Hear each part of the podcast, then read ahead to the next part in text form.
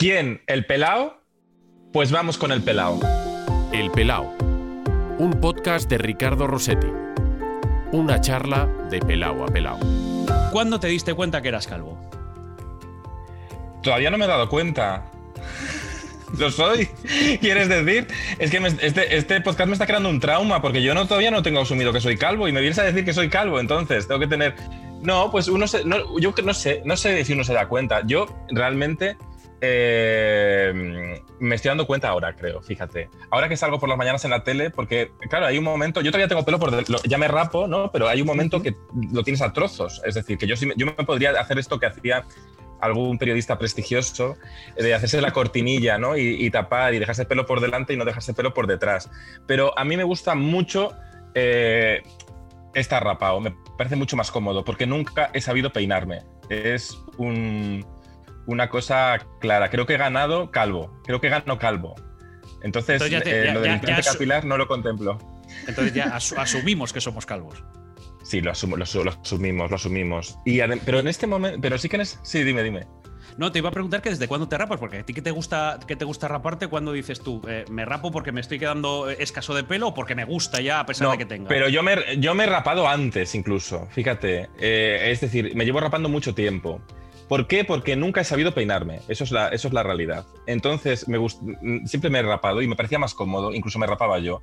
Cogía la maquinilla y decía, mira, me ahorro, la- eh, esto un poco de, taca- de tacaño, ¿eh? me ahorro la peluquería, fíjate lo que me ahorro en la peluquería, me rapo yo a- al cero. Entonces, lo he ido, entonces, me he ido quedando calvo, pero ya estaba rapado. Entonces, eso yo creo que la transición es menos traumática. Fíjate lo que te digo. Eh, ¿Cada cuánto te rapas? Pues ah, depende. Eh, ahora todas las semanas, porque. O, o más de una vez a la semana. También por la tele, ¿no? Porque cuando vas a la tele dices, no, que no vaya con un pelo por aquí, un pelo por allá. Pues claro, es que yo ya estoy deseando el momento de quedarme calvo completamente, porque no lo estoy. Es decir, claro, eh, yo tengo pelo por la frente, por arriba, o sea, tengo, tengo a trozos. Entonces, eh, es me tengo que rapar, me tengo que rapar mucho, claro. Por, para, para, sobre todo cuando sales en la tele, no salir que pareces un pobre hombre con pelo por aquí, por, por, por allá. por atrás. Entonces me rapo, rapo mucho. Vi- Viendo que este, que este podcast se puede crear un trauma por, por, por la situación, eh, a lo mejor esta pregunta te, te puede chocar, pero eh, esta Sí. pregunta es obligatoria en todos los podcasts. ¿Tú usas champú? Dime. Claro que uso champú.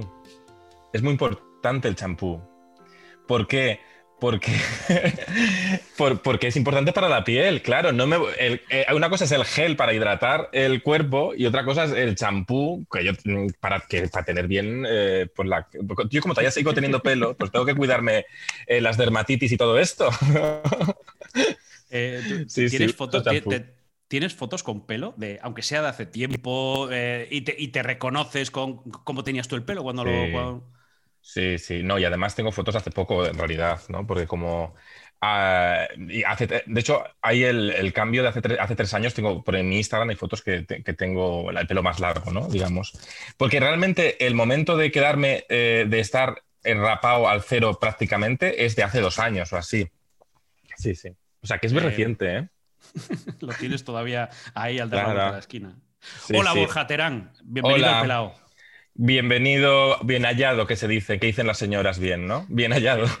Eh, o sea que cuando te he puesto un mensaje, oye, que quiero eh, que entrevistarte porque das el perfil, dijiste, me cachis en la mar. Ya para una verás". vez que lo damos, para una vez que lo das, porque es que, es que quiero decir, porque claro, tú si das cuenta en la publicidad, eh, no, siempre, a mí me preocupa mucho el momento implante capilar, fíjate, porque se está creando una necesidad de que se están creando nuevos estigmas. Nosotros los hombres, que no teníamos tantos estigmas físicos como las mujeres por la sociedad machista en la que vivimos, ahora sí que hay un, nos estamos creando unos problemas que quizás no hay que, mm, con el caso de la calvicie, con esto que parece que es obligatorio, y sobre todo si trabajas en medios, yo, veo muy, muy claro que parece que hay que im- hay que ir al implante incluso cuando todavía tienes mucho pelo, ¿no? Hay gente que se pone implante para llegar a taparse media frente, ¿no?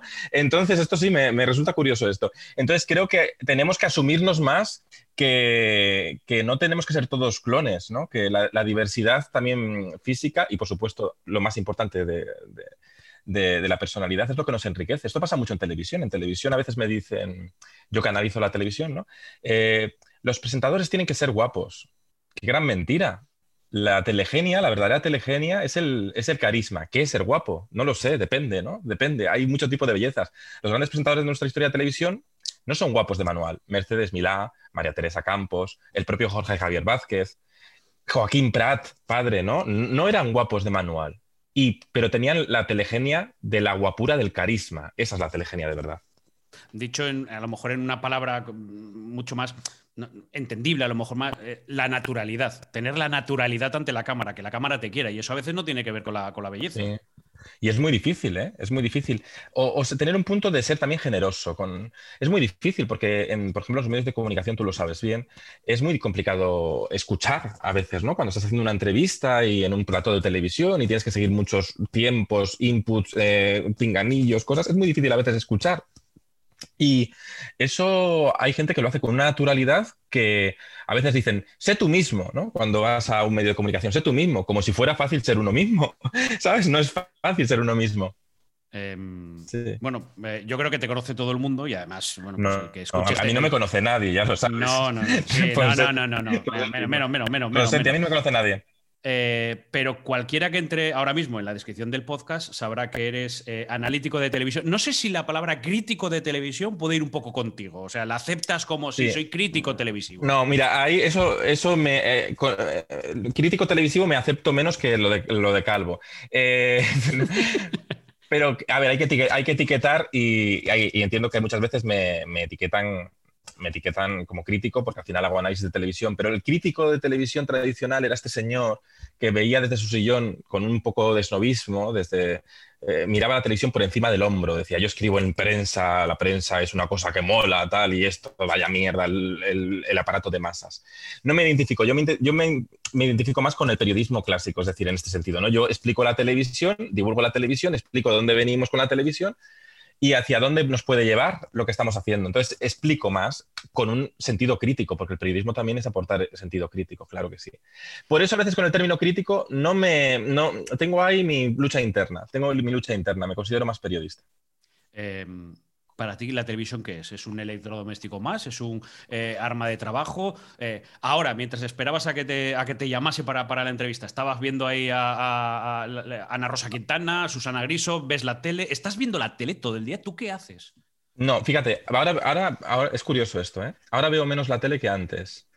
¿Por qué? Bueno, pues probablemente porque la tele es más previsible eh, no hace falta ver a Ana Rosa para saber cómo está enfocando hoy el tema Ana Rosa, ¿no? Es curioso esto.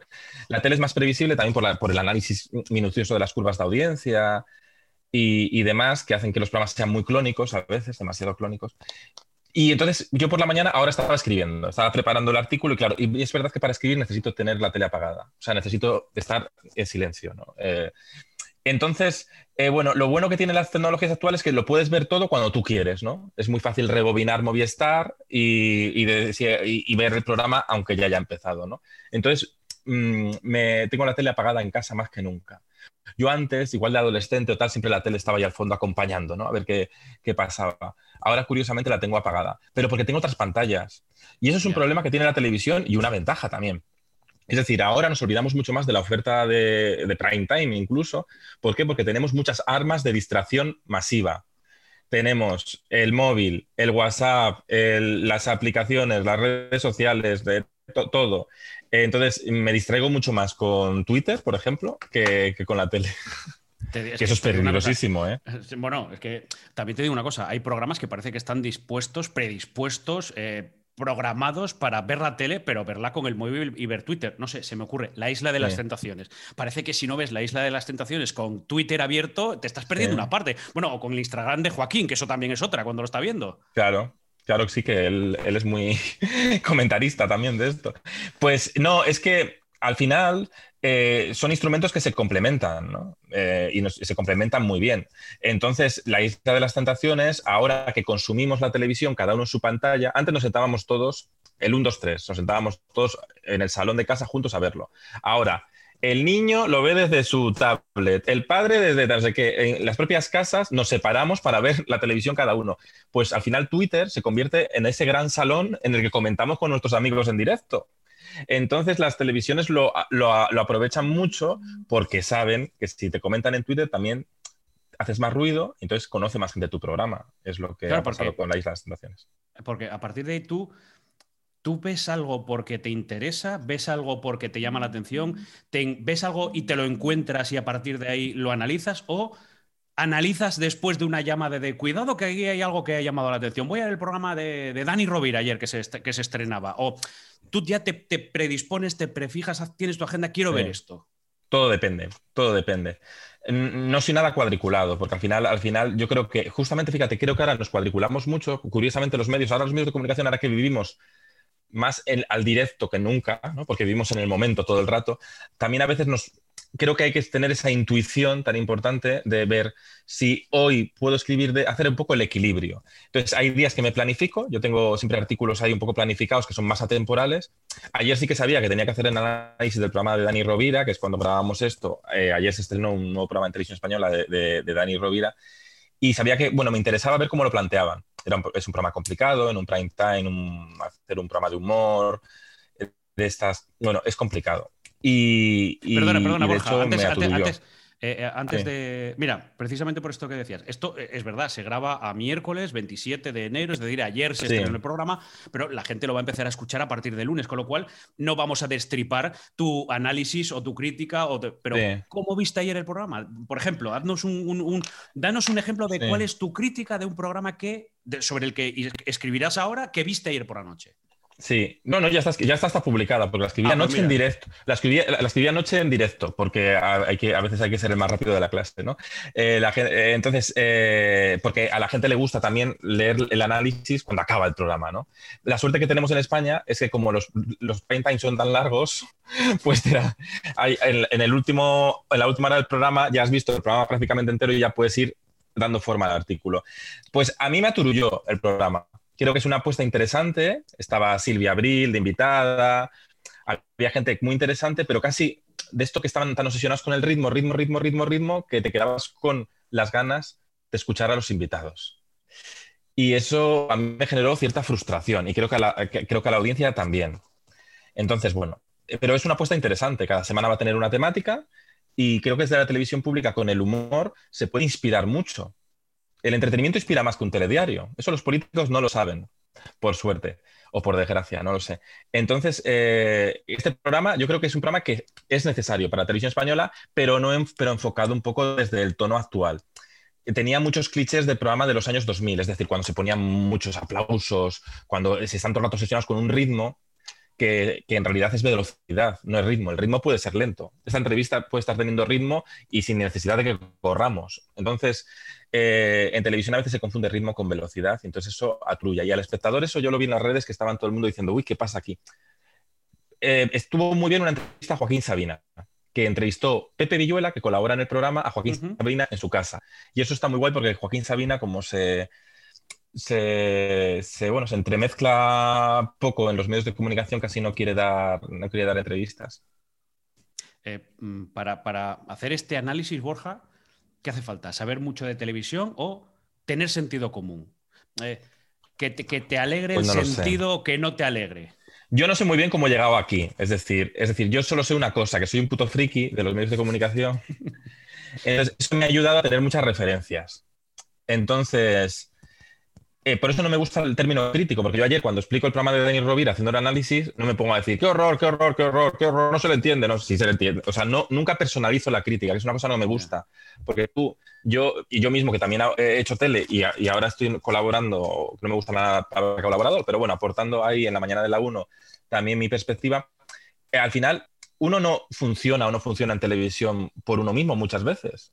Em, es decir, el éxito y el fracaso está sobrevalorado. Es decir, todos somos frutos del contexto. Por ejemplo, Susi Caramelo. Susi Caramelo, cuando empieza en las que faltaban en Movistar Plus, no destaca en el programa. ¿Por qué? Porque no estaba en el contexto. Al año siguiente le hacen un reportaje súper bien escrito y, ella misma súper bien controlando los tiempos y todo con su talento y brilló porque estaba en su contexto y podrá tener muchos más contextos y habrá contextos en los que no funcione y mejor o peor. Todo es relativo. Entonces, eh, la televisión al final es trabajo en equipo. ¿no? Entonces, sí que me gusta mucho aportar a los análisis referencias. Es decir, pues esto Chicho Ibañez Cerrador lo hubiera hecho así, así, así, ¿no? O esto tal, tal, tal. Porque al final tenemos que aprender, esto es como, ah, y tenemos que aprender de nuestra historia para crecer en el futuro. Pero ahora vamos tan rápido en los medios de comunicación que no tenemos muchas veces tiempo para pararnos a pensar. Entonces, incluso a veces mm, desconfiamos el de la inteligencia del espectador.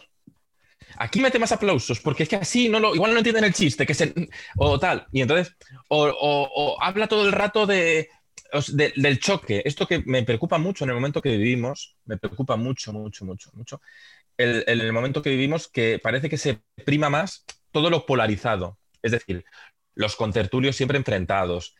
Eh, se está, prima, se está contagiando la televisión de las redes y los medios de comunicación de, este frenesí de las redes sociales de que mm, damos, prestamos más atención a lo que nos ofende o lo que nos indigna que aquello que nos aporta. Y eso me parece peligroso. Bueno, pero es que eso, eh, no sé, es lo que estamos viviendo, ¿no? O sea, la, polarización, la radicalización de la política, de, bueno, del fútbol viene de hace tiempo, pero parece que ahora todavía es, más radical todavía. Pero el eh, fútbol es más diferente. No, pero al final el problema es cuando se mercantiliza con la polarización. Entonces, igual como medios de comunicación estamos haciendo algo mal, porque estamos jugando con fuego y al final nos vamos a quedar eh, quemando a lo bonzo. Igual. ¿te has, sentido obligado a ser como muy radical en alguna opinión? No sé, tú al puedes ver el programa de Danilo Rovira y dices tú, bueno, pues eh, me ha gustado esto, no me ha gustado esto, creo que puede mejorar y tal, pero no sé si te, si te has visto en la situación con algún programa de es que o, lo hacen, o, está bien o, está mal, pero mójate, que, la gente te pida que sea radical, que seas o lo bueno o lo malo. No, no, no, la gente te pide que sea radical eh, y Y que lo quemes, y que lo eh, quemes, ¿no? O, también que, o depende, hay cosas, pues hay productos, pues igual la serie de los Javis te, piden que sea radical a, bien, ¿sabes? Porque hay tendencias, pero luego a los meses eh, esa tendencia, cuando a las masas de las redes les gusta mucho algo, luego eso se crea un efecto boomerang que se vuelven enemigos de lo que les gustaba mucho. Es todo muy complicado. Es como, entonces es complicado, es, pero es muy interesante de, analizar y de intentar entenderlo. A mí me gusta argumentar. Yo soy consciente que igual hago un artículo que me lleva mm, tres días hacerlo y que de repente dices, jo, no lo está leyendo nadie. Eso pasa. igual haces una tontería de sálvame que te lleva tres minutos escribirlo y arrasa.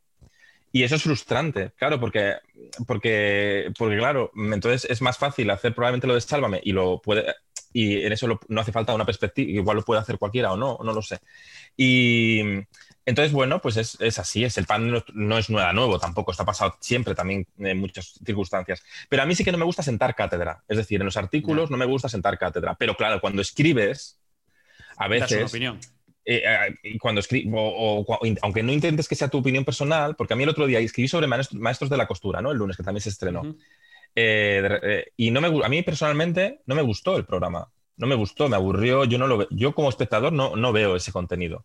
Pero hice un análisis bueno. Me escribió un amigo y me dijo, jo, que te gusta mucho este, maestro de la costura pero es que no es mi opinión en realidad personal, porque hago el ejercicio de hacer analizar como formato televisivo, pues lo bien es que está hecho, está muy bien hecho. Entonces yo sí que hago una, diferenciación de mi gusto personal y hago el esfuerzo de ver cosas que igual no me gustan personalmente, pero sí que intento ver todas las narrativas televisivas que utilizan y demás. pero intento no... Sí, dime, dime, dime, Pero intentas.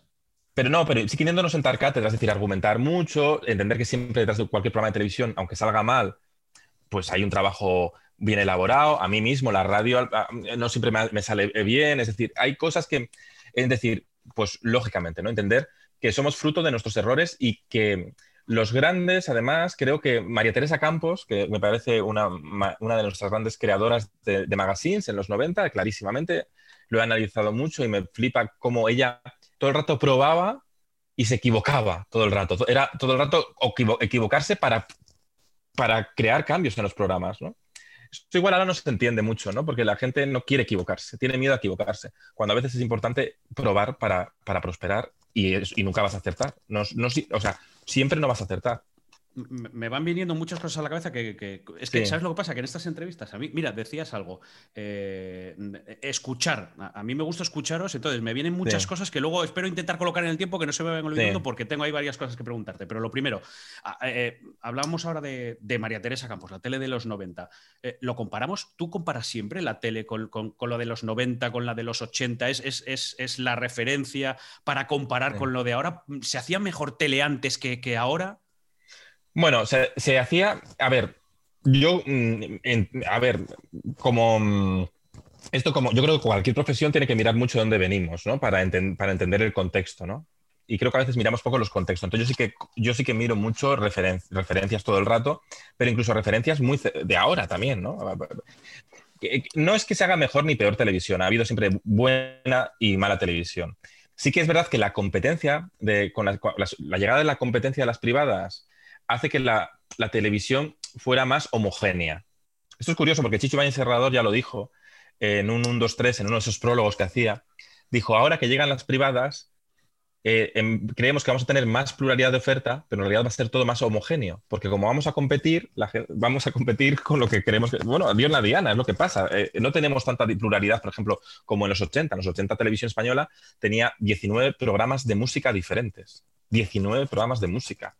Cuatro de entrevistas simultáneamente. O sea, tenía una diversidad Mm, era muy fácil retratar toda la pluralidad de, que es un problema que tiene ahora nuestro, por ejemplo, el cine.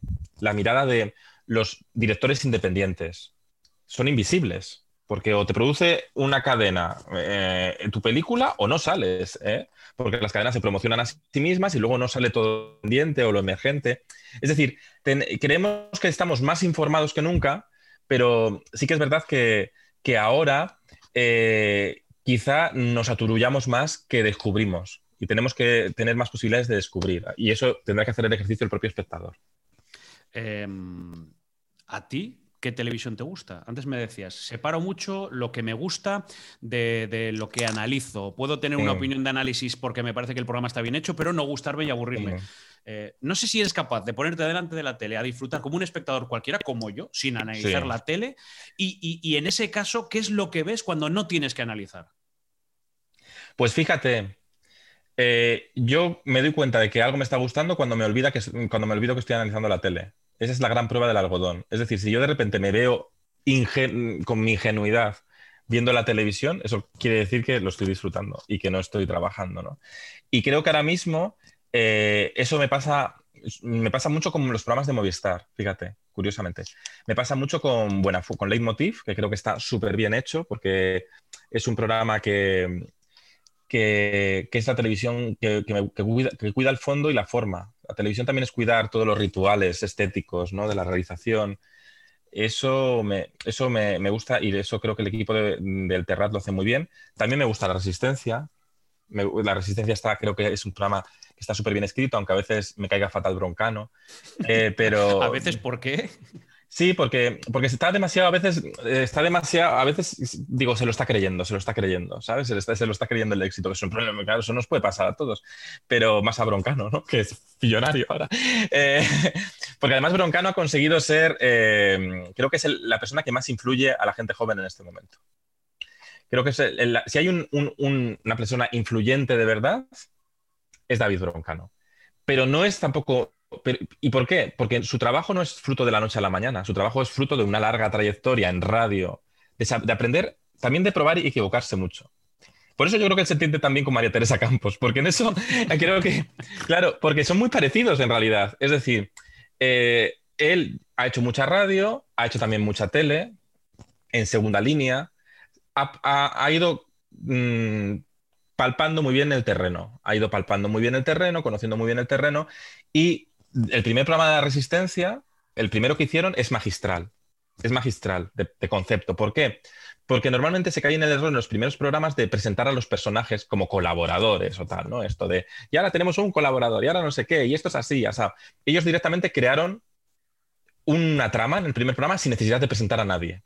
Muy bien definidos los contrapuntos con Ricardo Castella, con Grison, con, con Ponce eh, con esas, saliendo a la Gran Vía, a la calle, de esa forma, utilizando, ya que estás en la Gran Vía, utilizando el, gran plato que es la calle y la, imprevisible calle, dejar que la realidad haga el preparar un buen guion, pero también dejar que la realidad, no prefabricarlo, que la realidad te, mejore el guion, ¿no? Que eso también lo hacía Rafaela Carrada, no la Rafaela, por cierto, cuando a Loles León la, enviaban a, buscar cubos de basura en casa de los famosos, que era una cosa muy loca que hacían. Bueno, pues em, entonces el programa está muy bien hecho y crea muy bien ese clima de complicidad que, te que, te permite que puedas hacer cualquier cosa, porque el espectador no es espectador, es tu cómplice. Entonces el espectador te permite todo. Pero luego también... Sí, dime, dime. Pero también, es que no, quiero interrumpirte. No, no, pero interrúmpeme, que es que si no. Eh, pero no, lo que te digo, que, pero que también él, eh, él estos programas evolucionan y tienen que mantener una evolución. Es decir, eh, la entrevista de que ya no te enteras de nada, que no te preparas la entrevista porque queda gracioso, eso puede funcionar unos meses, un tiempo, pero ya ha llegado un punto que también el espectador, yo por ejemplo, quiero ver un poco, ya que va un invitado, quiero enterarme de quién es el invitado, más allá del gag de todos los días. ¿no? Entonces creo que el programa también tiene que, evolucionar en ese sentido, no quedarse y ser más transversal, no quedarse en en el perfil más del cómico eh, con, una, con un talante claro o con un personaje claro. ¿no? También, el personaje tiene que evolucionar. Como ha evolucionado Buenafuente, Buenafuente no para de evolucionar.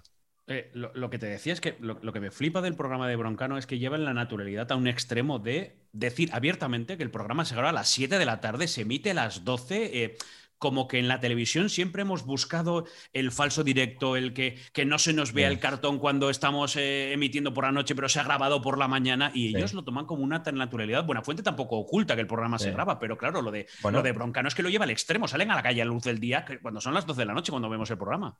esa es la inteligencia, la inteligencia de actualizar los rituales televisivos. Es decir, hace años eh, si un programa por la noche era grabado, pues igual la gente no lo veía, porque eh, tenemos mucha cultura del directo. Hay que recordar que antes eh, los grandes formatos como que apostamos y demás se hacían en directo, se hacían en, directo, ¿no? Y, era un plus para el programa que se hiciera en directo, con la dificultad, porque un programa de grandes pruebas físicas, hacerlo en directo, pues imagínate. Pero, mm, pero sí que creo que, que estamos en un punto que el espectador ya sabe que las cosas se graban. Entonces, juégalo a favor de guion. Es decir, es muy divertido que sea a las 12 de la noche y conectes con Jorge Ponce en la calle y que sea de día. Pues lo juegas, ¿sabes? Ya lo juegas. Entonces, y ellos lo juegan y lo juegan muy bien. O también bromean. A veces hay programas que emiten, que los hacen de colchón y que lo graban dos meses antes y juegan con eso. Pues claro que sí, porque así eso es la generosidad de hacer cómplice al espectador. Es decir, el espectador es tu compinche, no le tratas con superioridad moral, le tratas con la inteligencia que merece el espectador. Entonces, eso es genial, eso es genial porque ahí fidelizas en realidad, fidelizas en, compartir con generosidad tus defectos e incluso tus movidas internas. Em, no los voy a echar yo de Movistar, líbreme Dios, que están muy bien donde están, aquí en, Movistar. Pero, pero ¿por qué esta serie de programas tienen que irse al pago? ¿Por qué? Bueno, yo creo que la televisión, no sé la norteamericana, pero programas en la BBC, por ejemplo, de este tipo, eh, programas de calidad, programas de, referencia, eh, eh, son en abierto para todo el mundo. ¿Por qué en España parece que hay que irse al pago, que están muy bien, insisto, en donde están en Movistar y que me parece tan barato para, para, ver la televisión, programas, programas de este tipo? ¿Pero por qué? Bueno, pues porque. Incluso por concepto, Borja, porque, porque a lo mejor un programa como el de Buena Fuente eh, no, no, no, lo, tenemos en que puede aparecer en televisión española, que es la televisión pública, la televisión de todos. y, debería, ¿no? Pero, o, debiera poderse producir programas así. Eh, bueno, Daniel Rovira pues, ha hecho un, programa que tiene, podía, pero no, pero no. Pues porque mm, yo creo que Buena Fuente es más libre en Movistar ahora mismo de lo que lo fue en la sexta porque los canales generalistas tienen muchos miedos interiorizados de esto no lo va a entender la señora de Cuenca, que dicen, ¿no? Esto no sé qué, esto no sé cuánto. Entonces al final desvirtúan los formatos y acaban creando Frankensteins. No dan mucho tiempo a, crear esa complicidad de la televisión de autor, pero la televisión de autor es el, futuro. Broncano es televisión de autor, Buenafuente es televisión de autor, y tú, si tienes autores, tienes esa fidelidad que te dan los autores que dices, voy a verlo porque es buena fuente. Tenga o no un cartel de exclusiva en pantalla. El problema es que ahora en televisión, sí, no, el problema es que ahora en televisión se intenta ganar el impacto del espectador con mucha música de fondo, con un cartel de exclusiva, con un cartel, cuando el espectador ya está inmune de eso, ya está inmune de eso. Te lo decía porque tú, eh, ya me contarás por qué no has retomado, por ejemplo, tu, podcast de la cabina, pero en el último hablabas precisamente con Buena Fuente y esto me vino a la cabeza escuchando, porque además Buena Fuente, Andreu, decía, eh, como que por fin estamos en, el pago, por fin estamos en un sitio donde lo que tú estás diciendo, a lo mejor nos van a cuidar, vamos a tener más, más tranquilidad para ir haciendo nuestro proyecto y es como, ya estamos en un sitio muy a gusto y ahora vamos a trabajar. Pero porque a Buena Fuente, bueno, esto no lo sé yo, ¿eh? no lo sé, hablo sí un poco desde mi perspectiva de fuera. Eh, yo creo que en las, últimas etapas en la sexta y tal, a Buena Fuente no le dejaban ser.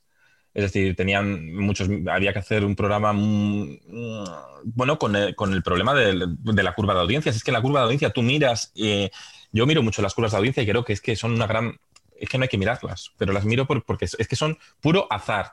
Pero como las miran minuto a minuto, pues de repente es que hablas un rato. eh, fui al programa de Ramón García un día para, de- que me entrevistó por mi libro y tal, Ramón Chu, en Castilla-La Mancha, y me, y me dijo, mañana miraremos la curva de audiencia, ¿qué tal ha funcionado? ¿Qué tal has funcionado? Y yo dije, "Oh, madre mía, qué horror. que ahora Qué, sí, ¿no? qué presión, ¿no? Claro, digo, pues ahora sí, claro. No, Eh, no pero fíjate, subió la curva de audiencia eh, en ese rato. Pero fue casualidad y fue porque yo di la vuelta a la entrevista cuando me dijo esto y dije que hable Ramón de su vida, del Gran Prix y todo esto, que es lo que quiere escuchar las- lo- el público de Castilla-La Mancha Media. Que, entonces habló más Ramón de sí mismo que, y fue bonito. Pero, pero sí que luego es muy azar la curva de audiencia. Hombre, hay veces que hay tendencias, pues si todos los días un programa hace una semana se cae cuando todos los días son un tramo, pues eso que algo no funciona, pero que un día suba una cosa a otro depende de muchas variables, de muchas competencias y de muchas mm, ca- cas- casualidades, Eh, po- eh, yo creo. y eh, mira, hablabas del el Gran Prix. y tal. ¿Tenemos idealizada la tele de, la tele de antes? Todos Mm, esos programas bueno, no- que veíamos cuando éramos niños, porque claro, tú, tú me imagino Sí. que, que- que en algún momento determinado te has puesto a ver la televisión y que aquellos programas, pues no Sí. sé, cajón desastre. La bola de cristal, que para. Bueno, claro, yo tengo Sí. 43 años. Para mí, la bola de cristal es el programa de cuando era niño los sábados por la mañana. Claro, claro. Yo soy más de la generación ya de cajón desastre, de una posterior. Pero, porque yo tengo 39, pero bueno, por ahí vamos. Pero, mm, pues no sé qué decirte. No, no, no sé qué decirte. Porque eh, creo que, por ejemplo, el Grand Prix era un formato que estaba muy bien hecho. Muy bien hecho. Y que mm, estaba muy bien hecho. Porque tenía mucho color. Eso no va a cambiar. A los niños les sigue flipando el color, los tortazos, los trompazos. Era muy travieso. La travesura del tartazo eh, que también hace Silvia Abril, por ejemplo, nunca va a pasar de moda, ¿no? Eh, eh, yo yo en, el, libro que hice de tele eh, había un, epígrafe que era el tartazo, ¿no? De los payasos de la tele, eso, no, eso es, la travesura de todos somos traviesos y nos gusta un poco un... Entonces, eso, entonces el Gran Prix en ese sentido estaba muy bien. Igual ahora no se podía hacer con una vaquilla, claro. Pero, mm, ¿no? Por, por- por aquello. Pero, pero, pero fíjate, pero es que, es que eso también retrata la cultura española, porque es que la vaquilla es una tradición muy española y entonces la televisión pública lo tiene que retratar. Yo por, yo por eso yo defiendo mucho que en televisión española haya programas de toros. Claro que sí, ¿por qué no va a haber tendido cero en televisión española? ¿O por qué no va a haber la misa de la dos? Eh, es que a veces nos gusta mucho esto de una televisión pública plural, plural. Y luego cuando llega a, a tal, la pluralidad que solo me gusta a mí. Entonces no es la pluralidad, claro. Es que, eh, eh, sí, es que Eh, entonces ya- sí. ya, eh, estamos incluso hasta, hasta en ese pequeño problema que incluso hasta tiene, tiene el periodismo. Ah, hable usted de lo que quiera, cuénteme usted lo que quiera, pero siempre que mí me guste, que es como opine Claro. usted como opino yo, porque si no, Claro. no tendrá ni, no tendrá ni idea. Sí. Pero no sé, luego, luego también están los ojos con los que vemos ahora es- esa televisión, ¿no? Parece que antes podíamos ser Sí. más políticamente incorrectos que ahora. Ya no voy a decir con determinados. Sí. eh, determinados programas o determinados momentos que incluso hasta se arrepienten, no sé, me acuerdo de martes y 13 con, con aquellos sketches que podían hacer Sí. mucha gracia en aquel momento, que todos nos Sí. pudimos reír, pero que visto con el paso de los años es como, Claro. madre mía, de que nos Madre reíamos. mía. Pero porque nos retratan como somos. Y es decir, y, y por suerte ahora no nos podemos reír de muchas cosas porque nos hemos dado cuenta que escondían eh, un maltrato, por ejemplo, o bullying escolar. Es decir, nos hemos reído a veces, por ejemplo, por eso la imitación de Flo, al que admiro mucho y creo que es muy guay, la imitación de Flo, de Flowsy en Masterchef ha sido tan polémica en el último Masterchef. ¿Por qué? Porque es muy difícil de entender desde un punto de vista hetero o, o tal. Es muy difícil de- de entender que, que lo que está haciendo Flo ahí es, es hacer del raro de la clase, de legitimar al raro de la clase del que se ríen por ser diferente y al que Ya. se le puede permitir pegar. Eso no se entiende desde determinados contextos. Pero, lógicamente, en los 90, como lo entendíamos todavía menos, porque todavía estamos desaprendiendo muchas cosas, entonces, claro que el humor es buen humor y puede tratar todo cuando no es condescendiente. El problema, y es el problema que tenía la imitación de Flowsy, no por la imitación de, de Flo, sino por todo lo, el contexto de Masterchef, todos se reían con condescendencia de ese chiste. Como pobre, el, el, el tarao, el tal, no. Entonces, es que es difícil de explicar y a veces es difícil de entender, muy difícil. Entonces, en- claro que mm, eh, éramos más inconscientes eh, y eso también está muy bien. A veces éramos más ingenuos, eso está muy bien.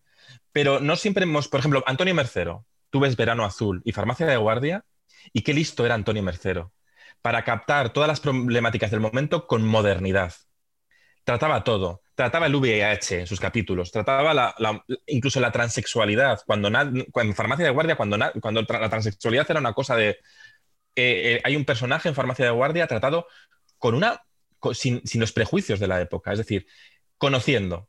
¿Cómo se tratan bien los temas en una ficción y tal? Conociendo, tocando la realidad. Y él conocía, y a él le gustaba conocer. En Verano Azul lo mismo, en Verano Azul el otro día escribí un artículo, la preocupación por la ecología de Verano Azul que parece de actualidad, o sea, lo ve Trump, Trump no vio ese capítulo de Verano Azul, ¿no? Entonces, entonces eh, al final eh, es muy, bueno, lógicamente, mm, no hay que, a veces, el problema que tenemos es que a veces decimos de forma muy asamblearia, lo que te decía antes de los toros o la misa, ¿no? Eh, en vez de me parece que Televisión Española, por ejemplo, los toros los tiene que tratar porque es una realidad de nuestro país, pero los tiene que tratar sin condescendencia también, ¿no? Con espíritu crítico, poniendo la realidad pues, de la problemática que tienen, de que hay gente que está en contra, de que hay gente que no, no, no, lo, no, lo entienden. Hay que mirar, retratar todos los prismas de cada realidad. Y así nos enriquece y nos inspira aprendiendo los unos de los otros, mm, siempre que exista tolerancia, claro, no con, no con aquellos que... Ya que has nombrado Verano Azul, ¿tendría que seguir Chanquete vivo? Porque aquello fue un drama, ¿eh? Sí, no, hombre, Chanquete estaba muy bien que muriera. Porque, porque nos vamos a morir todos, hay que empezar a asumirlo ya esto. Creo que este, creo que este año lo estamos asumiendo bastante bien. Pero, pero, a ver, pero sí que fue un shock y sí que se plantearon, mm, sí que se plantearon cosas, no matar. De hecho, iba a haber una secuencia en un hospital que se quitó, de, que se quitó finalmente porque era demasiado dura y se decidió que la muerte fuera más directamente ya muerto, ¿no? Que no se viera el ningún proceso. Entonces ahí sí que, pero sí, dime. No, no, acaba, acaba. No, no, sí, sí, sí que, sí que, sí que Mercero alguna vez, viendo el shock nacional que, produjo, sí que alguien eh, pensaron que igual no tenían que haberlo matado. Eh, pero bueno, igual, pero creo que, era, lo interesante, ¿no? Eh, al, final, Verano Azul es el choque de la ingenuidad de un país que venía del blanco y negro y que no se había enfrentado en televisión a muchos tabús, incluido la muerte, e incluida tantas cosas, eh, enfrentarlo eh, en un momento de la, de la edad del pavo de la transición democrática, que es cuando estábamos, ¿no? En ese momento que estábamos empezando a, ebullir. Entonces llegó en el momento adecuado y hizo un buen... Re hay series como Verano Azul, como Anillos de Oro, hay muchas series, ahora se dice mucho la edad de oro de las series ahora, pero España siempre ha tenido buenas series, en realidad. Y en los 80 hubo muy buenas series grabadas en cine, además, que han envejecido muy bien, que ya no son solo ficciones hoy, las ves hoy y son documentos, documentación de cómo éramos y que nos ayuda a entender ahora mucho, mucho, mucho cómo somos con los populismos, con Vox, con todo. O sea, entiendes todo mucho mejor por qué estamos así.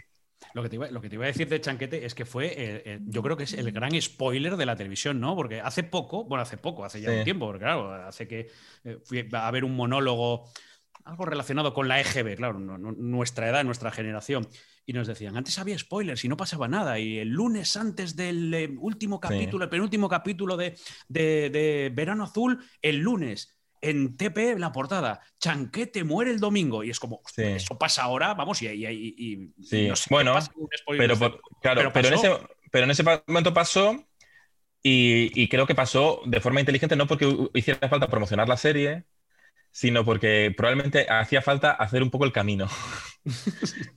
¿Sabes? Ir diciendo lo que va pasando, que tenemos que preparar para que la audiencia. Sí, sí, sí, sí, fue un poco eso, yo creo. Sí, sí, sí. Porque eh, a, veces te dicen, oye, al espectador hay que explicárselo todo, hay que dárselo todo, hay que, si hay que repetirlo, se repite y tal. Pero, no sé, pero el espectador es.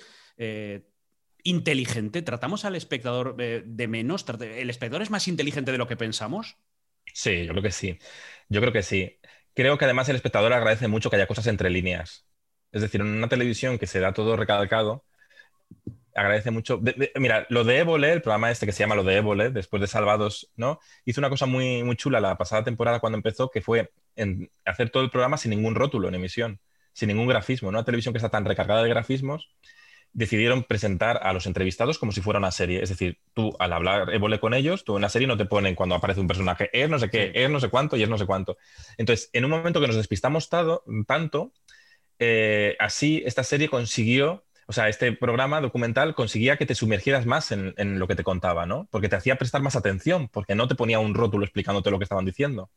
Entonces, Em, eso tiene mucho que ver con esto que estamos diciendo al final, ¿no? De, la importancia de, bueno, de, arriesgar al final, ¿no? Y de, creer en que el espectador entiende hasta cuando no le sobreexplicas. a veces cuando le sobreexplicas, te hace, olvida. O sea, directamente ya se siente inmune. Entonces, bueno, eso me parece interesante.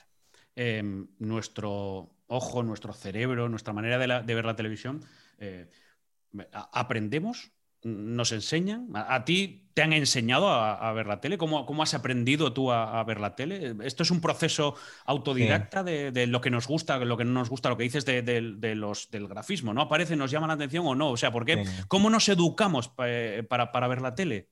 Bueno, yo creo que es fundamental el sentido crítico, eh, que es una cosa que ahora mismo parece que solo queremos escuchar nuestra verdad muchas veces, ¿no? Estamos construyendo espectadores creyentes, cuando lo interesante son los espectadores críticos. Yo cuando estoy en la mañana en la 1 me gusta, a veces, no sé, por eso me echarán cualquier día, pero me gusta, eh, me gusta mm, este lunes, que estaba Gonzalo Miró, por ejemplo, este, este, este lunes. Que tiene que, la próxima vez que le vea, tiene que, venir. Que, tiene, que estoy pues, esperando. Pues le veo mañana. Mañana, pues mañana, jueves, mañana. jueves coincidimos otra vez, creo. Dile mañana. Eh, y bueno, Conclusión, que hay un momento eh, que están haciendo una encuesta en directo en la Puerta del Sol. Entonces, cuando acaben, digo, digo yo, ¿por qué siempre se hacen las encuestas en televisión en la Puerta del Sol? ¿no? Creo que es interesante, eh, o de repente un día hay una conexión con un señor que está atado con, unos mm, cables pidiendo no sé qué, ¿no? en huelga de no sé qué. Y, claro, cuando me toca a mí hablar, digo, claro, y están todos criticando que esté así, digo, bueno, es que si no llega a estar así, la televisión no hubierais conectado con él. ¿Para qué no vamos a engañar? Entonces, yo, yo en eso creo que hay que aportar, y creo que desde televisión española hay que aportar ese espíritu crítico, ser útiles. Estamos muy polarizados, que a veces hay contertulios profesionales, que a mí no me interesan nada. Yo lo último que querría hacer en la vida es contertulio, tío, o polemista, porque son de estos que van blanco, negro, blanco, negro, con frases hechas, que son expertos de todo y al final no son expertos de nada.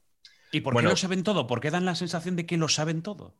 Bueno, pues porque... o a lo mejor, ¿por qué un tertuliano tiene que dar esa, sensación de que lo sabe todo para que lo contraten, digo yo?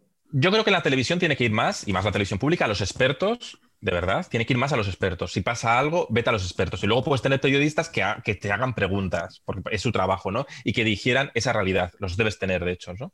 Más en un momento que hay tanta fuente que viene anónima, ¿no? El espectador también de Panda, la digestión del periodista. Pero eh, yo creo que en la televisión piensan a veces que, primero, que la palabra experto baja la audiencia. Pues no la digas, no digas experto, ya está. Pero, mm, pero, mm, pero, pero busca gente que aporte porque el espectador luego va a decir, ostras, qué bien, he aprendido algo, de verdad. Más que todo el rato los mismos discursos del argumentario político intercambiable. Y luego buscan el choque de. Y luego piensan que los colaboradores, entre comillas, eh, tienen que ser conocidos porque es lo que la gente reconoce y ya les ve por, porque les hace gracia, ¿no? Marguenda, tal, no sé qué. Joder, pero vamos a evolucionar un poco. Es que si no nos quedamos en un gran hermano, nos quedamos como Telecinco con la pantoja, ahí atascados, siempre con lo mismo. Entonces, al final, ¿qué resume esto? Pues que estamos, creemos que estamos informados, pero en realidad estamos solamente entretenidos. Oye, ¿tú eres de la eh, pantoja o de Paquirri? Pues yo, pues yo, mira, no soy de ninguno de los dos en realidad, para que no vamos a engañar. Mm, pero si me das a elegir ahora, a, ratos, porque es que no te. No, a veces a mí me dicen en redes, no te contradices. Y digo, ¿por qué me contradizco? Es que todo depende del contexto. No me, Entonces, pues a veces no soy nada de la pantoja, pero en estos momentos soy más de la pantoja que de un hijo que va a la televisión por dinero a, hacer picadillo a su madre. Eso me parece terrible, terrible. Porque estos, esta serie de culebrones que son muy de sálvame, eh, eh, ¿tú te enganchas a ellos? ¿A ti esta televisión te gusta? No, a mí yo no me engancho realmente, pero, pero estoy atento a ello, claro, porque lo analizo, porque lo, lo, plantean muy bien. El otro día, o sea, lo plantean muy bien, porque en Sálvame son muy buenos guionistas y saben muy bien planificar mm, los temas. Saben muy bien, por ejemplo, cuando entrevistan otra vez al hijo de Pantoja, que va a contar lo mismo porque no tiene nada que contar que otra vez, pero no necesitan Telecinco para derribar a un culebrón, pues meten un elemento disruptivo. El otro día pusieron un teléfono decorado en mitad del plato, un teléfono rojo, porque ahí podía llamar en cualquier momento la Pantoja, que no va a llamar, pero ya crean el elemento. Entonces, tienen, a nivel de narrativas audiovisuales, es muy interesante de, de analizar cómo nos sugestionan y cómo nos manipulan, pero luego al final lo inteligente que tiene Sálvame es cuando se sabe reír de sí mismo, cuando no se toma demasiado en serio. El corazón es malo cuando se toman en serio y venden cosas como en serio, pero cuando se ríen de sí mismos y no se toman en serio y mm, saben que son las vedettes de hoy, porque Lidia Lozano o María Patiño a veces tienen, mm, mm, recuerdan más a, a, pues a Lina Morgan, aunque ya quisieran, ¿eh? pero a Lina Morgan y a Gracita Morales. Es un punto de eso, ¿no? Y esa identificación del pueblo con gente que es muy imperfecta como ellos y que la vida no les trata bien. Y eso gusta, claro. E, e, es, curioso porque luego dice, no, no, yo no lo veo, todo el mundo tiene críticas, parece que todo el mundo lo odia, pero, pero generan, y a mí me parece un contenido televisivo muy inteligente de cómo lo construyen todo y, y cómo se retroalimentan. Es que ya casi no necesitan a veces famosos. No, no, no, es que no es que no necesiten, es que han buscado no, te no querer tener famosos, porque los famosos de verdad cobraban cachés muy caros. Lo mejor es tener tu reality con tus trabajadores que si no, que mm, cobran ese sueldo y si no, se quedan fuera de del círculo. Sí, sin embargo, con todos estos temas, Borja, no sé cómo lo recuerdas tú, pero es que además, como estamos confinados, pero hubo un viernes en donde explotó el caso Merlos, que aquello fue, bueno, para Telecinco fue como, como meter eh, madera a, la hoguera, carbón para que... Pero claro, eh, aquello, estábamos en casa, yo decía, si, esto pasa el primer fin de semana del, confinamiento, a lo mejor nos quedamos en casa del tirón porque aquello entretuvo mucha gente. Claro, eso fue muy importante en ese momento, o sea, quiero decir, definía la Piscaresca Nacional de esa gente que está diciendo eh, eh, proclamas en televisión muy de una forma y luego hacen todo lo contrario en su vida cotidiana eh, y creaba esa evasión, ¿no? Esa evasión tan necesaria en ese momento que llevábamos con unos medios de comunicación centrados en el COVID 24 mm, horas y de repente se pudo tratar de otra, de otra cosa, ¿no? Y pudimos desquitarnos viendo que hay gente que lo hace mucho peor que nosotros. Que eso siempre en televisión funciona mucho, ¿no? Ese, sentirte, bueno, pues no lo estoy haciendo tan mal. Todos eh, en, este, año tan complicado y lo que nos queda, em, eh, no, pues es, eh, hay gente, mucha gente diciendo ejemplaridad, no sé qué. A mí me gusta más la responsabilidad, ¿no? Pero la responsabilidad, además, de entender que somos imperfectos, que es que es muy difícil hacer las cosas bien todo el rato, porque es que, porque es que eh, es que es complicado. Y entonces, eh, bueno, eso la televisión también lo tiene que retratar relativizándolo. Oye, me había quedado una pregunta por ahí pendiente. Eh, ¿A ti quién te enseña a ver la tele? Pues fíjate, a ver, yo mm, a ver, yo tengo la suerte que mis padres y mi abuela siempre han visto los medios de comunicación con mucho espíritu crítico. Entonces, fíjate, yo siempre cuento una anécdota de mi abuela. Yo estaba viendo, mm, de que me acuerdo, y era, yo era muy pequeño, tenía pues nueve o nueve años debía tener, o ocho años, fíjate. Y me llamó mucho la atención esto, porque estábamos viendo un día en casa de mi abuela 3x4 con Julia Otero, y que luego trabajo con ella, es la vida, la, vuelta que da la vida, ¿no?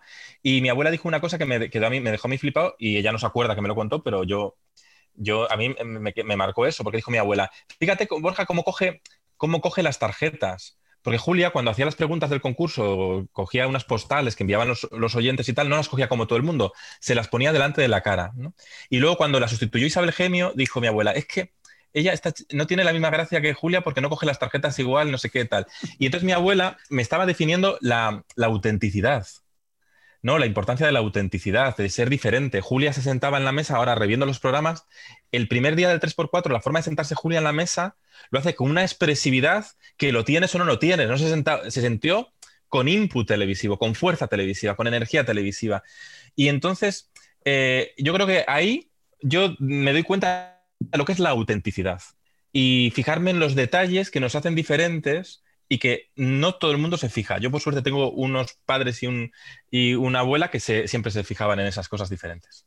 Oye, eh, ahora que hablas de Julio Otero, con quien colaboras en Onda Cero, eh, en todas, eh, varios programas. ¿Cuántos, ¿Una vez a la semana? ¿Dos veces? ¿Cuánto, una vez a la semana, sí. Una vez a la semana. Hacemos una, Los, martes, sí, los martes, a los martes a las 4 de la tarde hacemos una cosa. una estación que lleva mucho curro, ¿eh? Que digo, que no, me la ponga más días, porque no, entonces no vivo. sí, una sección que lleva mucho, mucho curro, porque es, es, un poco esto, ¿no? Jugar jugar a explicar cómo somos a través de momentos históricos de la televisión. No es de hablar de televisión en realidad, es hablar de nosotros mismos. Esta semana, hicimos, esta semana pasada hicimos una cosa sobre el fenómeno fan y que, y que quedó muy, que creo que quedó guay, que es de mis, pero bueno. Eh, ahí estamos. Lo que, te, iba a preguntar es, ¿cómo es posible que alguien a la que le guste tanto la tele, que te defines como un friki de la tele, que, has visto toda tu vida de televisión, que analizas, seas tan apasionado de la radio? Pero porque mm, en realidad soy friki de todos los medios de comunicación. En realidad, a mí me gusta mucho A ver, soy friki de muchas cosas, ese es el problema que tengo, ¿no? Yo soy un poco arquitecto frustrado, pero bueno, creo que al final me metí a periodista porque puedes aprender de mucha gente interesante en el periodismo, ¿no? Que es lo, lo chulo. Eh, por eso me gusta todo el rato también las entrevistas. Yo, por eso cuando me llaman crítico, el crítico es el que señor que se quedaba sentado en su sofá y no se movía, ¿no? Yo voy a rodajes, voy a, eh, estoy todo el rato en contacto con la realidad. Me gusta mucho aprender de los profesionales, que eso es al final el periodismo. Y, y también me gustaba mucho la radio. Yo, de hecho, era súper fan del programa que hacía Julia Otero en Onda Cero en los 90, la radio de Julia, que a mí me ha inspirado mucho profesionalmente ese programa, ¿no? Porque también en un momento en que ya en todos los programas parecía que había que hacer mucha prensa del corazón eh, para triunfar, también en la radio estaba en Carna. Julia lideraba en la, tarde de Onda Cero con un programa que con Pablo Motos, con gente ya, con una cantera de gente muy peculiar y muy interesante, se, fijaban en los detalles cotidianos que nos unen en el día a día. Se puede hacer entretenimiento con lo que nos reconocemos, ¿no? Eh, y con lo que nos retrata. Y, entonces, a mí al final he tenido mucha... La radio me gusta mucho y también soy muy crítico con la radio, porque creo que la radio eh, también tiene que reinventarse un poco. Creo que está a veces con clichés. Y en eso Julia yo creo que es mm, siempre... Julia ha ido un poco por delante en eso, ¿no? Julia, cuando todo el mundo engolaba en la radio, ella no engolaba, ella era ella, o lo intentaba, ¿no? Y ahora que está volviendo todo el mundo a engolar otra vez, paradójicamente en la radio, por eso los podcasts tienen, funcionan tanto en las nuevas generaciones porque son más naturales, probablemente. Julia eh, tiene un público muy joven también, ¿no? ¿Por qué? Porque, es un programa mm, que, no está creándose. A veces los periodistas tenemos un problema, y me enrollo mucho, perdóname, pero los periodistas tenemos un problema. Creo que a veces intentamos imitar aquello que nos gustaba como periodistas o que creemos o, que o a nuestros jefes o a nuestros tal y se nos olvida de intentar tocar el suelo de la calle, tocar el suelo de la calle. Y, eso lo hacemos, y con eso aprendo mucho trabajando con, Julia Otero, la verdad. Em, por cierto, eh, ¿has caído en las redes de Telepasión Española? Sí, bueno, sí. Sí, estuve esta semana, estuve esta, este Navidad, vamos, hice un, cameo, un cameo, un momento. ¿Y cómo, se, cómo se te dan esas cosas? Fatal, se me dan fatal. Bueno, además, y, pero tuve un momento un poco de diva porque pidí cambiar el guion. Claro, porque dije, claro, porque me mandaron un guion y me mandaron un guion y me dijeron, Borja, queremos participar en Telepasión, así por, allá en septiembre, por ahí, porque estos programas se graban con tiempo. Y, dije, no sé yo si lo veo. Dije, no, porque no, no, no lo veía. Y me mandaron el guion y dije, no, no, no lo hago, no me interesa y tal. Porque era como que iba yo, aparecía yo allí en Telepasión y decía, no sé qué hago aquí, total, lo voy a criticar igual. Y dije, perdona. Y dije, no, no os preocupéis que no, no, no lo hago, no os preocupéis, no, pasa nada. ¿Qué pasa? ¿Por qué no quieres hacer? Y digo, a ver, porque yo he analizado muchos telepasiones y me parece un formato redondo. Para empezar, el primer Julio Otero he hecho artículos, me parece un programa que hacía, hacía crítica a la televisión desde dentro. Era, luego nos hemos quedado con las canciones y tal, pero era un programa que en realidad era una terapia de grupo de la gente de la tele. Era, era y se reían mucho de la, de la propia televisión. Y entonces me, me, adaptaron el guion y me hicieron otro guion y tal, y era un poco ya, y en ese ya sí que me identificaba, y entonces ya, lo, ya dije, venga, va, lo hago. Y quedó muy guay, ¿eh? Este, estuvo, estuvo bien que este año pudiera participar porque el programa de este año fue bueno. Otros años, no me, eh, Telepasión, yo decía que lo maten ya, que ha acabado. Yo creo que lo tenían que matar ya, Telepasión. Ya pasó su momento. Pero, pero este año lo hicieron muy bien porque este año estaba muy bien hecho, la verdad. Yo es que ahí tengo un, recuerdo porque eh, cuando yo estaba en, la televisión del Principado de Asturias, en TPA, yo creo ahí por 2008, 2007, o sea, que empieza en 2006 la autonómica en Asturias, pues yo empecé ahí. Y claro, al ser presidente. En la universidad, laboral, eh, ¿no? Eso es, ahí, en el convento de las Clarisas, exactamente, ahí donde, estaba, donde estaban los, los, estudios. Pero claro, a alguien se le ocurrió, pues televisión, oye, podemos hacer un telepasión aquí en Asturias. Y me pusieron ahí a cantar. ¿Y, qué cantaste? Eh, amistades peligrosas. Fíjate. Amistades peligrosas, sí, el. No, no, recuerdo ahora el título de la canción, pero tuve con pues, Matilla, que era la presentadora de deportes, yo era el que hacía los, el Pues sería la canción famosa que tenían ellos, ¿no? Que era la de Street por ti o algo así. Esa, esa, esa. Que es la única que, en realidad era famosa de ellos. Sí, bueno, pues nada, pues, eh, con videoclip y todo grabado. No fue en el escenario y tal, pero tuvo que grabar, cantábamos nosotros, que aquello me dio es difícil, ¿eh? pudor. Eso es difícil, ¿eh? Me escribió, pues justamente el director de Telepasión me llamó ayer y, o sea, me escribió ayer y me dijo, oye, ¿por qué no el año que viene te, tienes que cantar ya directamente.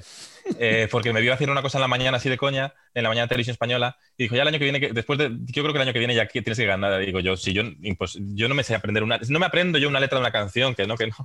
Bueno, pues, pues eso, videoclip y todo, que espero, espero que se quede en el archivo allí y se quede Hombre, claro. y no, y no, vuelva a salir nunca. No, creo que pero no, está, pero no, levantemos la mano, no levantemos la mano, no levantemos la mano. Oye, eh, hablando ya de, un poco de historia de la televisión, ¿quién es el gato, el gato Maragato? El gato Maragato, pues eh, el de Gloria Fuertes, ¿no? Gloria Fuertes, ¿lo dices por eso? Porque sí. por, por, por, eh, a ver, Gloria Fuertes, desde luego, Gloria Fuertes se compuso la canción de, de Un globo, dos globos, tres globos, un mítico programa infantil. Eh, cuando yo era pequeño, este, este sí que me acuerdo también. Pero tú no te puedes acordar de esto, si es mucho anterior que tú. Que... Bueno, por ahí. Pero lo han repetido tanto la canción que. Eso también. Que, no sé. Eh, Gloria Fuertes eh, define mucho esa ingenuidad infantil que rompía muchos moldes porque no era snob. Era una escritora que no tenía ningún snobismo, ¿no? Ya no quería poemas, lo decía mucho, que sus poemas quedaran metidos en carpetas, por eso iba a la tele. Y la cultura snob de la época decía, como va una cosa, un electrodoméstico de masas, ¿no? Que. Eh, la miraban con cierto desdén, cuando, oye, es lícito, que, y también por ser mujer, claro, porque luego iba Cela e Umbral a la tele a decir sus espectáculos, porque Cela y Umbral fueron antecedentes del Sálvame, en realidad, ¿no? Porque eran muy provocadores en televisión, pero eran hombres, no eran mujeres. Y las mujeres cuando iban a la tele todavía mm, como escritoras, y en el caso de Gloria, eh, se les miraba por encima. Y Gloria ha aportado mucho a la historia de la televisión, mucho, porque ha sido guionista de programas y con esa, con esa dulzura de mirar el mundo con, con los ojos de una niña que de pequeña, de por la posguerra, que no, que para tener juguetes tuvo que robar un día una bicicleta y la pillaron y se dio cuenta que, que, robar no estaba que no, que no, tenía sentido robar, ¿no? Que, ¿no? no, tenía sentido robar porque había quitado a otro niño la bicicleta. Y, y, luego decidió todo lo que no había conseguido de niña disfrutarlo de mayor, ¿no? Por eso compraba tantos muñecos, tenía la casa llena de muñecos y tal. No perdió esa magia de, de mirar la, la realidad con, con, la ingenuidad esa de, sin la mochila de prejuicios que ganamos de adultos. Tan, tan, tan cosa. Vamos para una hora, creo, de conversación. Y aquí que pasa mucho algún futbolista, exfutbolistas, hablamos de deporte. Eh, eh, no hemos hablado nada de deportes. Pero qué difícil es entrevistar a un futbolista, tú. Bueno, Súper difícil. es, muy, difícil. depende de qué futbolista y depende de qué momento y depende de las pero... que tenga que hablar. Pero es que además tienen mucho miedo, ¿no? A mojarse siempre, ¿no? Tienen mucho miedo, porque tienen mucho miedo con los clubs y eso, de haber. ¿Sabes lo que pasa? Que eh, como todo lo que dicen eh, puede generar tanto revuelo, están tan condicionados que parece que es como voy a hablar y voy a no decir nada. Y entonces cuando no dicen nada es cuando han, salvado la situación. Y bueno, también es verdad que hay entrevistas y entrevistas, las que a mí me toca hacer después de un partido, eh, que son tres, cuatro preguntas, pues hombre, son sobre el partido, ahí no, no vamos a... Ya, pero ahí no contestan nunca, ahí contestan difícil también, a veces. ¿Eh? Sí, depende. Son, entrevistas, son entrevistas de, aquella manera, pero claro, no, es como esta que nos sentamos aquí a hablar de lo que salga y nos, ponemos a charlar. Pero eh, ya que, bueno, es que tú y yo no hemos hablado de deportes, y es debe ser la primera vez o la primera entrevista en donde tardamos tanto en hablar de fútbol de deportes. ¿A ti te gustan los deportes? ¿Te gusta el fútbol? ¿Tú pues esto es algo que ves en la tele o, no te interesa nada de nada? Pues no, fíjate, yo jugaba al fútbol, yo de adolescente y eso sí que jugué al fútbol, pero no, y me gustaba jugarlo, me gustaba jugarlo, pero nunca lo he seguido como forofo. Yo soy de Santander, sí que iba al campo del, a ver al Racing y eso. Campos de Sport del Sardinero. Sí, a, los campos de Sport del Sardinero, pero no, pero era más como un ritual de amigos, pero nunca ha sido forofo de, del Es que me da mucha pereza todo el choque, pero en general en todo, ¿eh? en, en la política, en todo. Eh, no soy muy de colores, entonces, eh, en general, ¿no? Aunque creo que, que es importante mm, tener pasiones e ilusiones, ¿no? Y que entiendo que la gente tenga sus, equipos y tenga sus, sus, pasiones, ¿no? Pero, pero, pero yo en eso, siempre en eso igual, también igual porque la competitividad me asusta. Y yo, fíjate, yo dejé de jugar al, fútbol en Cantabria cuando la cosa se ponía ya muy de competición. Cuando era, ya, era ya una cosa más que un disfrute, mm, en la necesidad de tener que hacerlo bien, porque si no había la bronca del entrenador. Y había que ganar. y había que ganar y Borja, eh, venga, eh, era, ya era como ese momento de esa tensión, de que te ya dejé de disfrutarlo. Entonces, ¿de qué, ¿de qué jugabas tú? Pues, a ver, pues de delantero centro, así, pero fíjate ¿Ah, que sí, sí, sí. ¿Para marcar goles? Pero, pero para marcar goles, sí. Además que como yo soy zurdo, yo soy zurdo. Bueno, ojo que te cotizas, ¿eh? Claro, claro yo soy zurdo. pero, pero, pero bueno, que, pero era malísimo en realidad. Entonces, eh, pero lo disfrutaba con la pero lo disfrutaba con la pandilla, de, pero lo disfrutaba por la pandilla, de, que éramos una pandilla que nos llevábamos muy bien y que muchos nos seguimos eh, teniendo ahí vínculo por las redes y tal. Pero, pero no, eh, pero no, pero vamos, que fue una anécdota en mi vida lo del fútbol, que tampoco. No, te lo pregunto porque no te, no te he leído eh, análisis, no voy a decir críticas. Pero bueno, que también puede ser una crítica. Análisis de programas deportivos, ¿no? ¿No, no te llama la atención para analizarlos? ¿No crees que, necesiten un análisis? Pero, bueno, pero te he leído muy poco. Sí, sí he hecho, pero mm, sí, pero he hecho, hace mucho que no hago. Bueno, lo último que escribí fue el análisis del día después, cuando Robinson falleció. Eh, eh, que yo ya, que fue en realidad un, recuperar unas tesis que hice años antes del día después. Sí que, sí que analicé mucho en su momento Canal Plus eh, y he analizado mucho de, de, cómo se emiten los derechos deportivos de la forma. Sí que lo he hecho, pero sí que es verdad que en los últimos años, como los deportes han quedado también muy ajenos a la televisión generalista, que es lo que yo más enfoco, ¿no? Porque como no, pues no, pues no, no, no lo analizo tanto, ¿no? Porque no, porque bueno, pero hay un análisis interesante, ¿no? Siempre en, en, los rituales. A mí me hace mucha gracia, me hace mucha gracia Chicho Ibañez Serrador, que retransmitió en Argentina. Eh, bueno, Chicho trabajó de realizador en Argentina y le pusieron a retransmitir un, algún partido de fútbol, pero le quitaron rápido. ¿Por qué? Porque Chicho hacía una cosa muy importante en televisión, pero claro, en un partido de fútbol no se puede hacer, que era emitir todo el rato planos de reacción del público. Es decir, cortaba, cortaba, dejabas de ver la señal del partido porque Chicho te emitía la cara de un tío, ¿no? Que eso lo hacía mucho en sus programas, siempre, en el 1, 2, 3 y todo, siempre iba al público, al público, al público. Y eso es una anécdota graciosa. Eh, entiendo entiendo que, que, para ti Chicho Ibáñez Serrador es el personaje de la televisión. Es el gran maestro. Que, me, lo has nombrado y ya no, hace falta ni que te lo pregunte, lo doy por supuesto. Es el, es el gran maestro de nuestra televisión. Es el gran maestro porque sus programas son pura orfebrería de creatividades.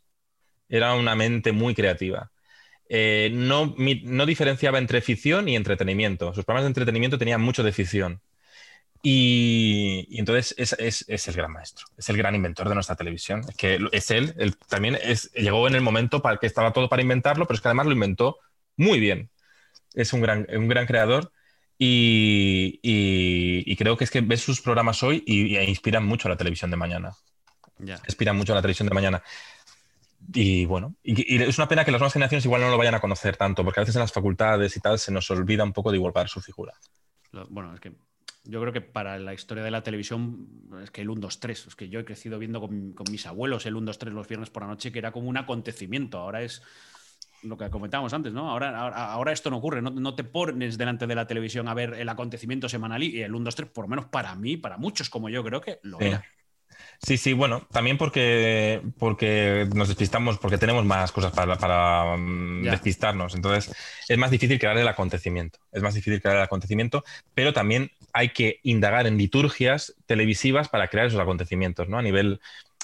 A veces la televisión se monta con tanta prisa que decíamos antes que no da tiempo a crear un acontecimiento, no, no se crea la trama bien.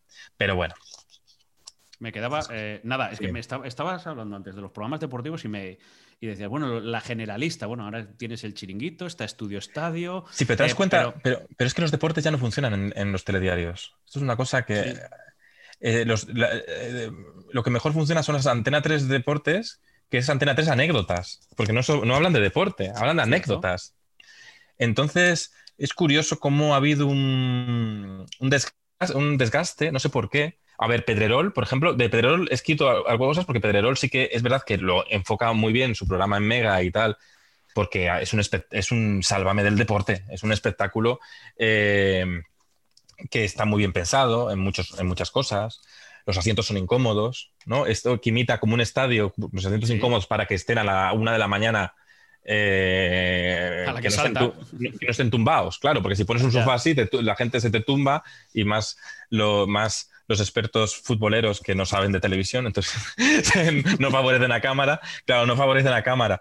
Y casi mejor. O sea, que te quiero decir que tampoco hay que estar todo el rato pendiente yo a veces me digo, cuando, como estoy, cuando estoy en la mañana de televisión española, como yo también he trabajado en televisión y sé controlo tanto de cómo están posicionadas las cámaras, lo uno y lo otro, a veces digo, eh, no puedo estar yo presente pensando tanto en, como si fuera el presentador, que no lo soy. Entonces, eh, sí, sí. A veces es mejor mm, estar ajeno.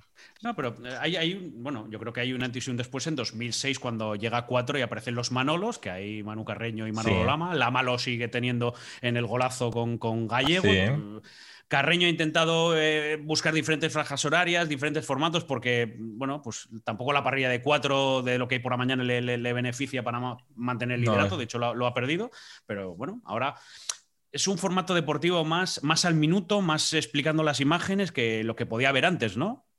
Y, con mucho aprendizaje de lo que hizo Canal Plus en su momento y el día después, porque en realidad sí, em, pero haciéndolo a diario, ¿eh? porque el día después era todos los lunes, pero es, que ahora hay que hacerlo a diario. O sea, es que es un, coche de gasolina que quema mucha gasolina. Yo, yo y eso es lo que ha pasado. con Lama y ¡buf! Claro. Em, claro, es claro. a ver, eh, el, momento de los Manolos funcionó muy bien porque fue en este momento de cuatro que era muy creativo, además. Y estaba muy bien hecho, ¿no? Porque al final era una tertulia de amigotes ahí. O sea, eh, era un informativo pero en realidad ellos estaban de tertulia prácticamente, no estaban ahí muy vivos, muy eh, hacían bromas entre ellos, se picaban, tal, no sé qué. Pero luego también yo creo que se desgastó la fórmula. También, eh, también bueno, cuando, cuando Lama se queda fuera y todo eso pierde un poco la, pierde la, pierde la magia, ¿no? Y la sexta contraataca con Pedrerol para impulsar, para, para impulsar eso a través de jugones, pero que no, que tampoco acaba de, no sé, no, no acaba de, es curioso, es curioso, no acaba de hay que dar una vuelta, yo creo, a la información deportiva, porque creo que se, ha quemado y, también estos años el, interés del fútbol en abierto, por lo que sea, también igual por un desgaste de una ilusión colectiva, ¿no? Y, llegamos, tocamos la cima, ¿no? Con el mundial, tal, todo, no sé qué, y, ahora mismo eh, está todo como redefiniéndose, ¿no? Un poco, ¿no? También ahora en este momento de la pandemia, sin poder ir la gente a los estadios. Eh, creo que va a ser interesante después, ¿no? Cuando, cuando se inaugure el nuevo Santiago Bernabéu, que, que, va a ser espectacular. Ah, yo estoy viendo mucho las obras del Santiago Bernabéu, me están flipando. Paso mucho, voy como los, como los jubilados a ver cómo van las obras, que es una cosa. a ti te pasa eso, para verlo a mí me pasa por, por lo otro, que tengo que ir a Valdebebas y, entonces como el hecho de que se juegue en una ciudad deportiva, un partido de, de, la Liga Santander, a veces cuesta, ¿eh? Porque Qué horror, sí. Una cosa es sin público, pero claro, es que con gradas tan pequeñitas en un estadio tan pequeñito también cuesta. No, no, ¿eh? claro, porque el fútbol también, es que el fútbol, como lo que hablamos del 1-2-3, el fútbol es la liturgia. Entonces, en el momento que falla la liturgia, ese momento de que no hay pitos, ¿eh? ¿no? En, en, em, en el Camp Nou, ¿no? Por ejemplo, ¿no? Los, los, pitos que se han librado algunos. Pues entonces, es decir, claro, eso ha beneficiado en este momento, pero en realidad al, al, al, fútbol además de todos los ingresos económicos, que eso no entiendo, ¿no? Pero, pero sí que la liturgia del estadio, del gran estadio, es un espectáculo. Y, es, y claro, y eso hay que reinventarlo un poquito. Y habrá que volver a la esencia, a la esencia de, de la ilusión de, un poco la, fraternidad de los, de, los, de los, partidos y, de, y eso que hacía también el día después, ¿no? De, mostrar la grada, eh, todo eso, porque sí que es verdad que el, fútbol, no sé si lo veo yo desde fuera, ¿eh? pero eh, también reproduce un poco a veces la política, ¿no? El mal rollo de la política. También, entonces, es como que, claro, porque representa también la sociedad. Entonces, eso hace que también a veces mm, se pierde un poco la magia del deporte como, como tal, ¿no? Bueno, eh, el ejemplo más claro es que tú hablas bien de Messi y parece que estás criticando a Ronaldo, pero es que le ensazas a Cristiano Ronaldo y parece que ya estás diciendo algo de Messi. Eh, si hablas bien del Madrid, eh, porque el Barça. Si hablas bien del Barça, porque el Madrid. O sea, es un, constante choque. Por, cierto, ya te pregunto, ¿quién es el Messi de los presentadores? El Messi de... Es que... Es difícil, ¿eh? Mm, sí, no, lo primero que, lo que... Ahora mismo lo que te diría Paolo Basile, el mandamás de Telecinco, es que Jorge Javier Vázquez. ¿Vale? Vale, sí. ¿Y el, y el, Zidane? El Zidane, eh, pues el Zidane, es que, claro, voy, a decir una, putada en realidad. El, claro, para él. El Zidane sería Jordi Evole. pero, pero... Está bien, ¿eh? Que sí, sí, porque aunque a él le gustaría, a Jordi le gustaría ser más Messi, más Messi, pero en realidad sí. Eh, es... Eh, Messi es más Jorge Javier, yo creo. Ya. Por ¿Y, todo, ¿Y el Cholo porque- Simeone? ¿Y el Cholo Simeone? Esto ya es muy difícil, ¿eh? Eh, no, no lo sé, no lo sé, porque ¿quién puede ser? Es que no te creas que tenemos ahora mismo eh, cho- muchos cholos presentadores, ¿eh? Ya. ¿Tú quién dirías? Como... No es que es complicado porque, ¿sabes lo que? Como hay una serie de dos, tres presentadores que van rodando casi para todos los programas de cada Sí, cadena. no, y que no tenemos, fíjate, eh, el cholo podría ser chicote. Igual. No, no había caído, pero sí, está bien, Sí, está bien tirado. pod- está bien podría, tirado. ser, podría ser chicote, sí. Bueno, Pero eh, sí, sí. so- so- ya, ya solo me va quedando la, la última parte de la, de la entrevista. Esta tiene que ver también un poco con. eh, ¿Tú irías a Turquía? No, no, Directamente no. no. Bueno, iría a Turquía. Primero, no iría a Turquía porque horror- me horrorizan las series turcas, ¿vale? Punto uno, ¿vale? Pero como sé que Es por una, dónde respuesta, vas... es una respuesta de, muy de análisis de, de- de televisión. ¿eh? Sí. No, no voy a Turquía por esto, vale. Sí, eso primero. Pero, y luego, por lo del pelo. A ver, yo si me, lo, a- me- si me lo haría, me lo haría en España. Porque ¿para qué me voy a ir a Turquía que me maltraten? Bueno, Eh, pero tú irías. O, No, yo no. O sea, ¿te pondrías pelo? No, no. Ahora, bueno, igual. eh, Defiendo cambiar de opinión, ¿eh? Ah, vale, vale. Eh, vale. Mira a Hilario Pino. Es decir, entonces. Que era Mira, muy- voy a decir, voy a decir, voy a decir una, eh, un a día de hoy, como dice en el podcast de la libreta, que también se emite eh, en Cuonda, a día de hoy tú eh, no irías a Turquía ni te pondrías pelo. No, no, no, no. Porque además Vale. es que, ¿qué hago yo con pelo? Es decir, Bueno, peinarte, por ejemplo. mira, ya tengo, ya me empiezan a salir canas. Que- entonces, que, no, tengo un pelo que no sé, es indomable. No. Que Vale. no, prefiero raparme. Es mucho más cómodo raparse. Eh, Vale. Y ya está, es mucho más cómodo. Aunque nos haga más mayores de lo que somos igual. Bueno, o no, ¿eh? Porque yo creo que cuando te pasas la maquinilla, cuando estás ahí, te pasas la maquinilla, yo creo que rejuveneces. Por lo menos, por lo menos eso es lo que me dicen a mí. No sé si me mienten, ¿eh? Pero bueno. Pero sí que pasarse la maquinilla, ¿ves? Por eso me afeito yo tanto, porque si no en la ¿Ves? tele parece algo raro. Eh, calvo icónico, Borja. Calvo icónico. Em, calvo icónico. Pues, a ver, te digo alguien de tele, ¿no?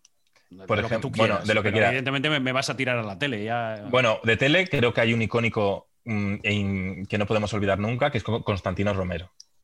¿Cierto? Constantino Romero es mm, un grande de nuestra. Qué de nuestra programa cultura aquel del tiempo es oro, ¿eh? A mí me encantaba Sí. mirar la, la- la Sí. enciclopedia que tenía mi padre ahí en el, en el. solamente por. Cómo buscaban, cómo rebuscaban, me encantaba ese programa. Los domingos por la noche era. Sí, Eh, por la tarde, por la tarde, fíjate, Bueno, era por, la tarde. sí. Bueno, ¿sabes lo que pasa? Que, con- que cuando tienes ocho años, las 8 de la tarde ya te parece de noche, pero bueno, tienes razón. Porque Pero sí, era- era- era- tarde. Era, era, por la, era por la tarde. Y, y la verdad que, que, que era un programa, fíjate, imagínate, buscar en enciclopedias. Eh, se Sí. ponían, se estaban de repente tres minutos buscando en enciclopedias en silencio en el plató. Imagínate eso hoy en televisión, al directivo le da un parraque, porque claro, tres minutos de silencio, eh, la audiencia se te va, se, se te, se te va corriendo, ¿no? Sí, Así sí, que- sí, Y, un- y un domingo por la tarde. Em, Melena, eh, ¿qué envidiamos? Melena que envidiamos. A ver, eh, a ver, vamos a pensar una melena que, joder, esto ya soy un poco, soy un poco lento, ¿eh? Pues yo creo que el pelo de Ana Rosa Quintana, porque es ¿Ah, muy, muy cambiante, sí. Hay un truco en televisión que es que si te haces algo en la cara, una cosa que no podemos hacer nosotros es que si de repente un día te pones Botox o algo en la cara, el truco, o te operas la nariz o algo, el truco es cambiarte el peinado de, pel- del, muy, de forma muy chusca, muy diferente, o te lo pintas de otro sí. color y tal, para que la gente no te fija en tu cara y solo hable de tu peinado. Entonces nosotros no podemos utilizar esa Un táctica. buen truco, ¿eh? Un buen Entonces, truco. No, claro, nosotros no podemos utilizar esa táctica, estamos Tampoco ahí vendidísimos. También te digo una cosa, Borja. Yo no sé lo que piensas tú, pero yo es que si tengo que pasar por, por- por el Botox, por la cirugía estética, te lo- mira, no sabría ni por dónde empezar, con lo que ya directamente ya lo, lo- lo he descartado. No, y además se pierde expresividad. Eh, Sí. Con el Botox se pierde expresividad, que no, que no. Eh, ¿Quién está en esa fina línea roja, esa línea delgada roja que, oye, mira, rápate? Lo que me decías antes de estos que disimulan. Sí. ¿A quién le Ay, decimos? ay, pues mira, el otro día me di cuenta que alguien eh, que dije, uy, ¿quién era? ¿Quién era? No me acuerdo ahora. Alguien que parece que tiene mucho pelo, pero vi que no, que flojeaba. Pero, pero no sé, no, no, no vamos, no vamos a ser, a ser malos, porque además no, no me acuerdo quién era, pero sí, en la tele, es que en la tele, ¿sabes que En la tele hay unos polvos que te eh, echaban a, pues yo qué sé, a Ramón García. Y, a Ramón García hubo un tiempo que, le, que, le, que, le, pintaban, que le pintaban un poco la coronilla. Eso lo ha contado él, ¿eh? le pintaban la coronilla para disimular. Eh, eso también me ha pasado a mí cuando se me estaba cayendo, porque es que, claro, los contras, que son las luces que te caen en los hombros y en la coronilla. Claro, te la destaca, es que te la tiene que pintar. Es que, es que, te hace mucho más calvo de lo que en realidad eres. O sea, es que eso es, bueno. Sí, sí, sí. Por eso que rapaz en tele. Sí, claro, es que yo creo que hay muchos, además que. Y en cine, en cine también yo lo he visto bastante porque hay alguna a lo mejor al, que se le nota. Eh, no tiene, John, Travolta, ¿no? Era un poco así, que de repente tiene pelo y de repente tiene no. ¿Verdad? John Travolta de repente tiene, le se lo pinta, luego se lo quita. Eh, sí, sí. Bueno, sí, sí. Eh, solo me queda una cosa, Borja, y es que todo el que pasa por aquí se lleva su imagen en forma de caricatura. Y esta oh. es la tuya. Así es como te ve ah, pues mira Rafa de Afar, que es el caricaturista de El Pelao. Y que, mira, pues mira, me ha hecho bien. La americana, la, la, americana, la cara de Buenafuente. Eh, estoy viendo ahí. Mira, eh, estoy viendo a, la. iba a decir yo, a la Cabla Barça Ruperta, no sé si le ha visto del 1, 2, 3 sí, ah, sí, pero esas son las ilustraciones de. Sí, porque en la americana han metido las ilustraciones de, mi libro, que hay un collage del libro que son ilustraciones de, por cierto, de, F. Suárez, que, ilustró y diseñó el libro, que son muy guays. Que está Concha Velasco también, Risto. Correcto. Risto se la puso en el de perfil de Twitter y toda la ilustración. Oye, pues está, está bien, eh, me, ha gustado eh, la caricatura, que en la Fundación Telefónica un día me hicieron una caricatura que no me gustó nada. Esta me ha gustado. Claro, pues, hay veces que dices, qué horror, pero así no soy yo, que me, ha puesto 50 años antes, más. Bueno, pues aquí estás, aquí estás con tu gafa, con tu barba, con tu pelo rapado. Eh, sí con esa americana que recuerda, que recuerda tu libro, bueno, pues esto no es otra cosa que para que la pongas donde quieras, yo te la envío por correo, porque en esto telemático pues no te la puedo dar en persona, te la tengo que enviar por correo, y que pongas donde la pongas, si es que la vas a poner en algún sitio porque te ha gustado, pues que te acuerdes que durante una hora y pico has estado aquí en este podcast charlando de, la televisión eh, y diría también que de la vida, que al final le hemos echado un rato Es que, ¿sabes qué pasa? Ricardo, la, yo creo que escribo de televisión porque la televisión es una gran excusa para, para escribir de cualquier cosa. Porque la televisión es una ventana. Eh, y ya, ya no la televisión, todas las pantallas, ¿no? Porque la, televisión hoy ya no solo se consume por televisión. El Pelao. Un podcast de Ricardo Rossetti. Una charla de Pelao a Pelao.